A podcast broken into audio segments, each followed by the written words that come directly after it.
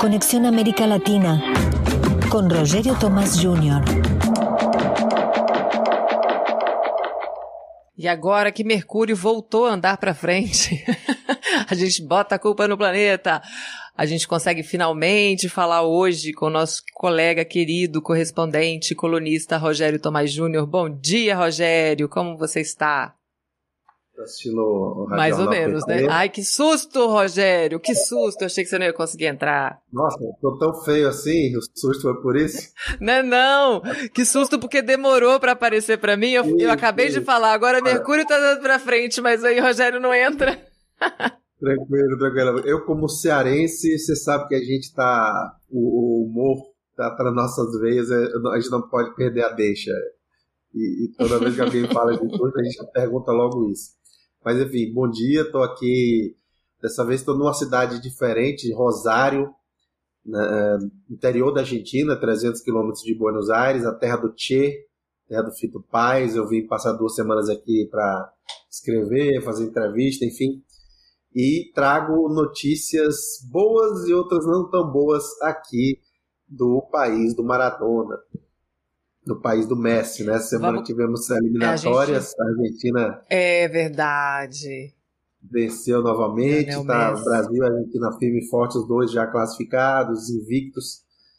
O clima do país é bom, é, é, clima, inclusive, do, do tempo também, já passou a, a onda de calor violenta que estava até duas semanas atrás, está um clima quente, mais ameno, dentro do, do suportável, 30 graus por aí, tá tranquilo. Algumas cidades até já começam a sentir ventos outonais, então tá, tá tranquilo. Mas a, a notícia que eu trago aqui é o acordo que a FMI, que a Argentina e o FMI chegaram, né, anunciaram, o presidente Alberto Fernandes anunciou uh, na semana passada um acordo com o Fundo Monetário Internacional para pagar uh, o empréstimo que foi tomado pelo seu antecessor.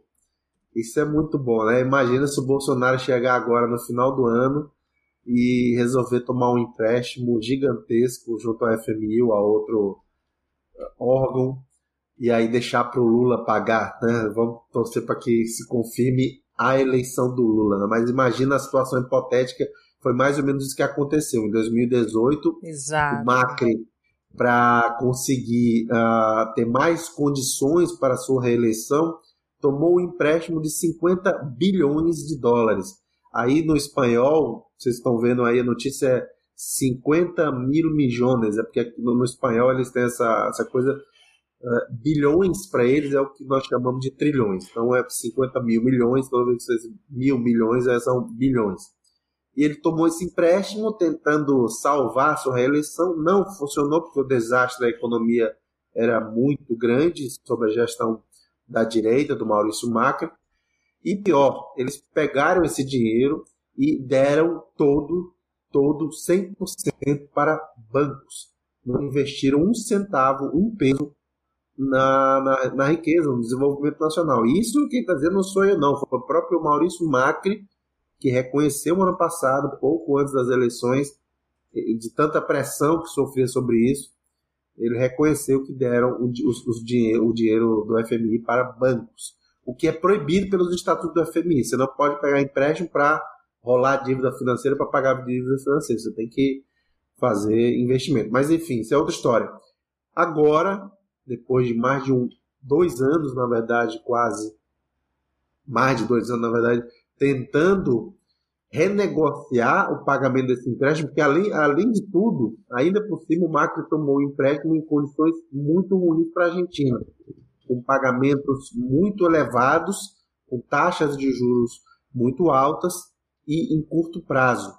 Então, quer dizer, estava é, é, era como ter a, a, figura de expressão que o presidente, o ministro da Economia sempre usavam, porque a Argentina tinha uma corda amarrada no pescoço que impedia uh, o seu crescimento. Então, essa renegociação vai permitir o fôlego financeiro da Argentina para que eles possam investir em obra pública, investir no desenvolvimento do país.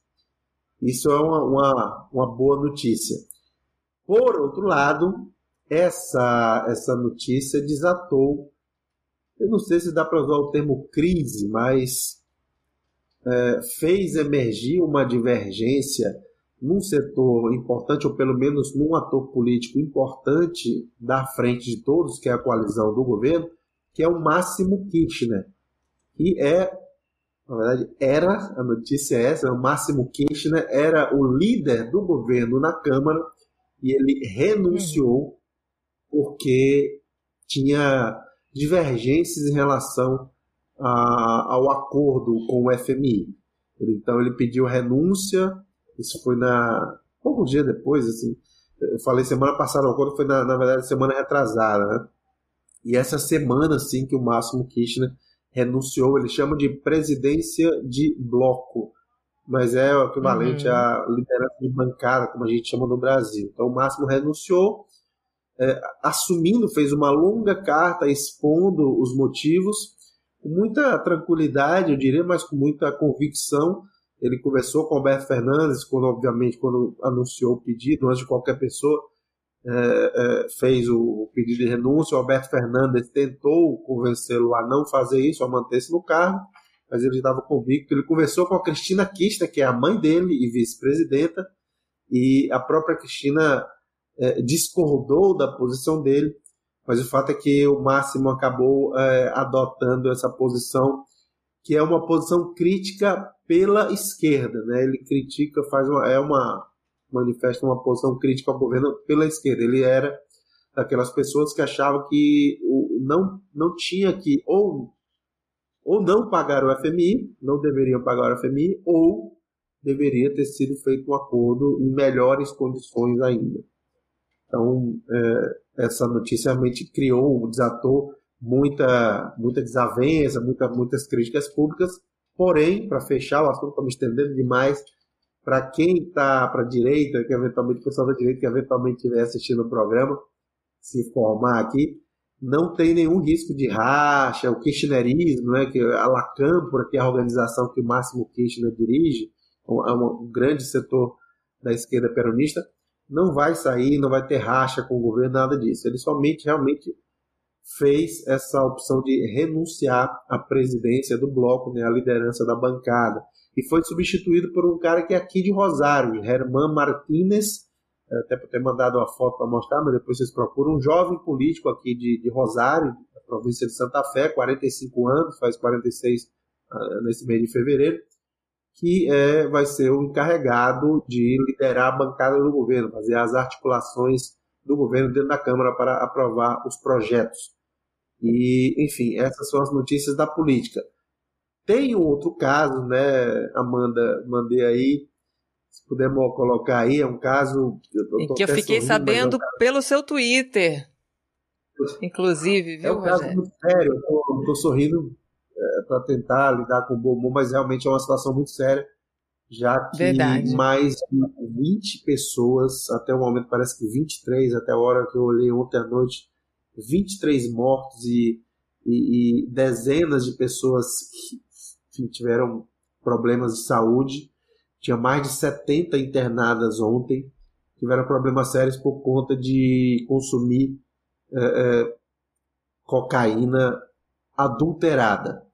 E aí isso é algo que chamou muita atenção aqui e desatou vários debates, inclusive um que eu acho que é o que é o mais importante a gente tratar aqui, que o governo e o Ministério Público, o poder público em, geral da província de Buenos Aires, trataram de emitir alertas para avisar as pessoas que eventualmente tenham comprado a, a, a droga no intervalo de tempo que foi detectado isso, para que elas descartassem, não consumissem isso.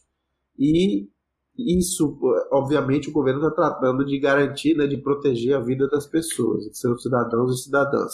A direita argentina, claro, por suposto, achou isso um absurdo, achou que o governo não tinha que fazer nada, que os viciados, que é o termo que eles estão usando, têm que se porque afinal de contas estão é, contribuindo com o narcotráfico, etc. Esse debate está tá seguindo aqui.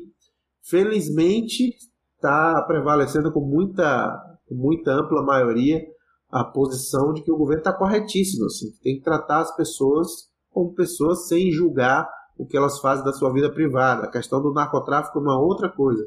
O governo tem que uhum. cuidar da saúde das pessoas, tem que tratar as pessoas que precisam de atendimento médico e, obviamente, emitir o alerta como, como tem feito uh, o governo, o Ministério Público, o Judiciário, para que as pessoas não consumam uh, esse produto especificamente. E, claro, uh, o, o governo no dia a dia, aqui na Argentina, existe com a cannabis uma, uma, um indicativo de legalização para algum tempo aí, já é uma, um psicotrópico muito, digamos, incorporado ao dia a dia, muito tolerado pela sociedade argentina, pelo poder público, inclusive a, a polícia em geral.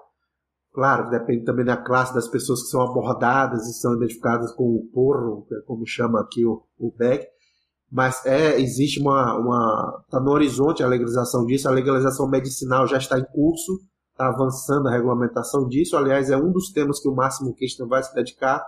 Mas, enfim, a, a, mas a política de drogas da Argentina não inclui a, a, a cocaína, obviamente. Mas o governo está tratando de proteger os seus concidadãos. Essa é uma notícia que vai seguir, ainda não se sabe exatamente o que aconteceu. Dizem que tinha veneno para rato, foi misturado junto ao Uau. pó. Enfim, vamos seguir e torcer para que, independente de qualquer julgamento, que não morra mais ninguém e que as pessoas que estão internadas possam retornar para casa sãs e salvas. Exatamente, porque independentemente da política em relação às drogas, tem que haver essa política de redução de danos, né, né, Rogério? tanto no uso de uma droga que, que esteja na iminência de legalização, quanto a cocaína, que não, não entra na pauta, mas as pessoas estão morrendo, as pessoas adoecem e a saúde realmente deve ser priorizada. Muito obrigada pela sua participação. A gente se vê de novo na semana que vem, que é a semana de comemoração dos 42 anos do partido. Maravilha. Um grande abraço, Amanda. Um grande abraço a todo mundo que está acompanhando o Rádio Jornal. Rádio PT. Aqui toca democracia.